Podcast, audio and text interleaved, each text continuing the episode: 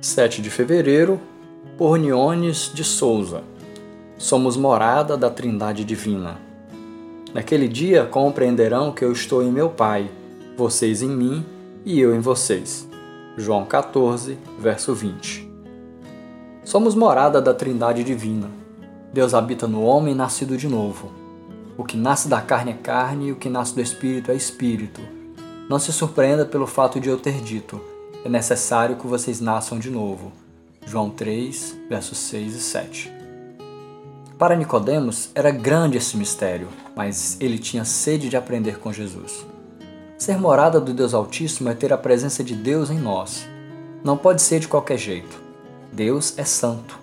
Aquele que pela fé creu em Jesus como Filho de Deus não passa despercebido, pois tem em si mesmo a essência da vida eterna gerada em Cristo Jesus. Exalamos o bom perfume de Cristo. Não podemos andar de qualquer jeito. O que fazemos não deve ir contra a santidade de Deus. Jesus disse aos seus discípulos: Quem tem os meus mandamentos e lhes obedece, esse é o que me ama.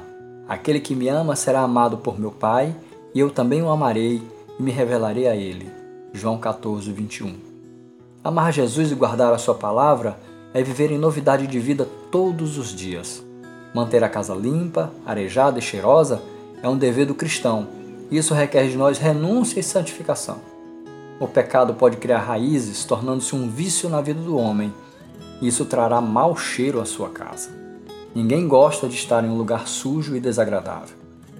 Ter consciência de que a Trindade Divina, Pai, Filho e Espírito Santo, habita em nós deve ser o suficiente para cuidarmos bem da nossa casa, o corpo. O coração deve estar preparado para Deus. Perto está o Senhor.